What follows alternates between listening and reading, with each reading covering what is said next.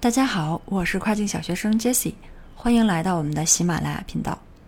本期节目呢，将跟大家分享一下如何去寻找比较优质的供货商。在之前的节目当中呢，我们也聊过，啊，作为一个中国卖家，我们是有着无法比拟的这种天然的货源优势。相对于一些国外卖家来说呢，我们可以选择的工厂更多，然后产品的成本也更低。在采购的这个环节呢。总的来说，从渠道上大概就分为线上还有线下这两种方式。线下呢，我们可以跑一跑啊，我们想看的这种产品的一个相关的国内产业带，也可以去参加一些比较大型的正规的这种跨境展会。线上呢，我们用的最多的其实就是幺六八八了。那幺六八八基本上可以满足我们啊中小卖家绝大部分的要求，然后也有这种跨境专供的板块儿。啊，我们也可以通过线上去了解一些这个厂商的信息，或者是拿一些能够符合我们要求的这个样品，以后再转到线下去进行一个实地考察。那如果说，嗯，你还想去寻找一些全球的这种货源的话呢，也可以参考一个叫做 Global Source 的这样的一个网站。啊，到时候我会把这个网站粘贴给大家。但是，呃，就个人经验而言的话呢，其实幺六八八已经足够了，因为我们重点并不是在于说我们在哪里去寻找工厂，而是说我们在选品呀，或者是如何差异化产品的这些环节做得怎么样，以及呢，我们如何去通过沟通分辨啊一些比较合适的工厂。在如何去选择工厂这一方面呢，给大家分享三点。第一点呢，就是一个比较基础的建议了。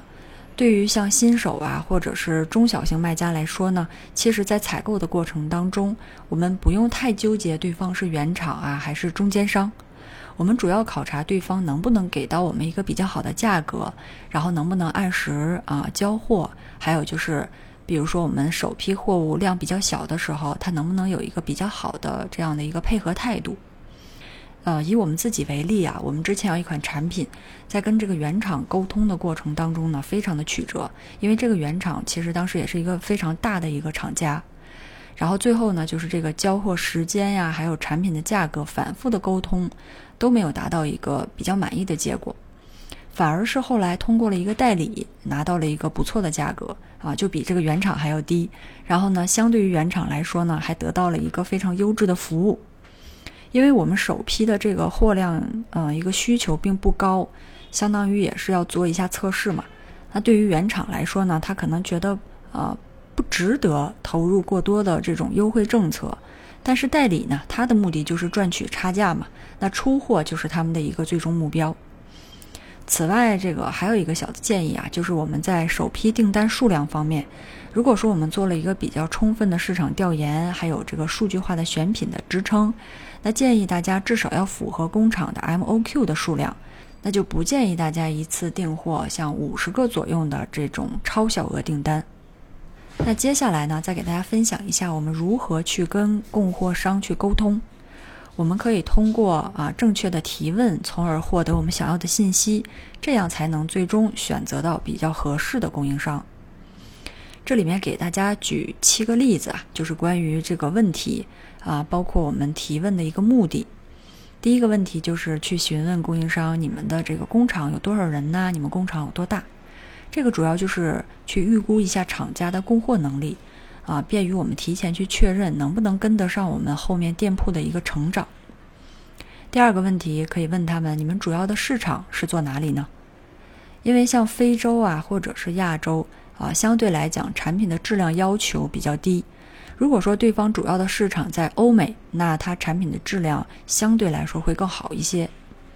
第三个问题，大家可以问：你们的主力产品主要是哪款？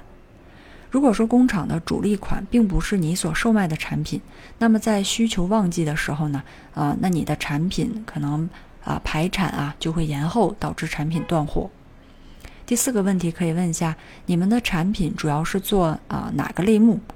如果说对方这个工厂经营的类目特别复杂呢，那它的这个产品质量一般都不会很好。第五个问题可以问一下，你们产品目前啊都有哪些认证？如果说我们的这个产品涉及到相关的产品认证，那一定要提前跟这个供应商去确认，对方到底能不能提供，不要等到我们大货都做完了之后啊，准备出货到亚马逊了的时候才开始去准备，这个时候就比较晚了。第六个问题可以问一下，你们工厂有没有这个质检实验室啊？这个主要是侧面反映工厂对这个产品品质的一个要求。最后一个问题，大家可以问一下关于。啊，就是确认一下残次品这个补单方面的一些问题。那亚马逊上买家因为质量问题退回来的这些产品，就是这些残次品是没有办法发回到国内的。所以说，在订单的这个订货的初期呢，我们就要跟供应商提前讲好，一旦有出现这种残次品的时候，需要在返单的时候给我们补上。然后这个残次品呢，我们也要记得拍照留一个证据。那最后呢，给大家再分享啊四个这个其他的注意事项。第一个呢，就是我们稳定运营的产品啊，最好是至少要准备两家供应商，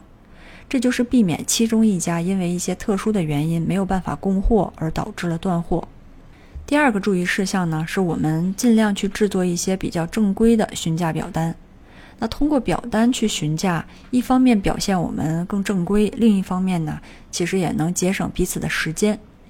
我们在验厂之前也不要透露自己公司的规模大小。这个表单呢，大家可以从网上去下载模板，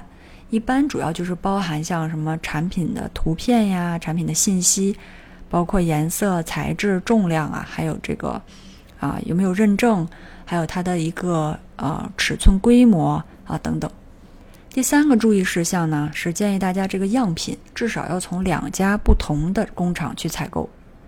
我们在采购的过程当中，除了可以分辨哪个工厂它的这个产品质量更好、性价比更高，同时呢，也可以通过沟通啊这个过程去高效的了解不同厂家它的一个专业程度还有服务意识，这样也能为备选厂家提供一个提前的呃资源积累吧。最后一个注意事项呢，是我们啊，如果是一些比较成熟的产品的话，尽量是要做一个实地验厂。那线下的实地验厂不但是可以了解工厂的实力，也能一次性看到多家产品，这样的话会更好的进行一个对比。一般的话，像一些比较成熟的产品都是有产业带的，那我们呢也能对就是我们去选择的这个产品有一个更专业的认识。特别是一些中型以上的这种工厂，虽然接待你的可能啊只是一些业务员，啊可能不会有领导啊什么的过来啊跟你去聊，但是这个业务员呢也可以给你提供到很多关于产品材质区别呀、行业情况啊、不同国家款式销量啊等等这些方面的一线讯息。总的来说呢是比较值得出去看一看的。嗯，最后呢，如果说你是生活在国外的卖家，从国内进货，但是不便于每次自己去验货嘛，我们也可以去寻找一些啊代验货的机构，帮你去完成验货这一个环节。这里面有一个网站是专门做这方面的，啊，到时候我会把这个网站分享给大家。好了，以上呢就是今天分享的关于如何去寻找比较优质的供货商方面的一些内容。如果你还有其他问题呢，也欢迎给我留言。感谢大家的收听，我们下期再见。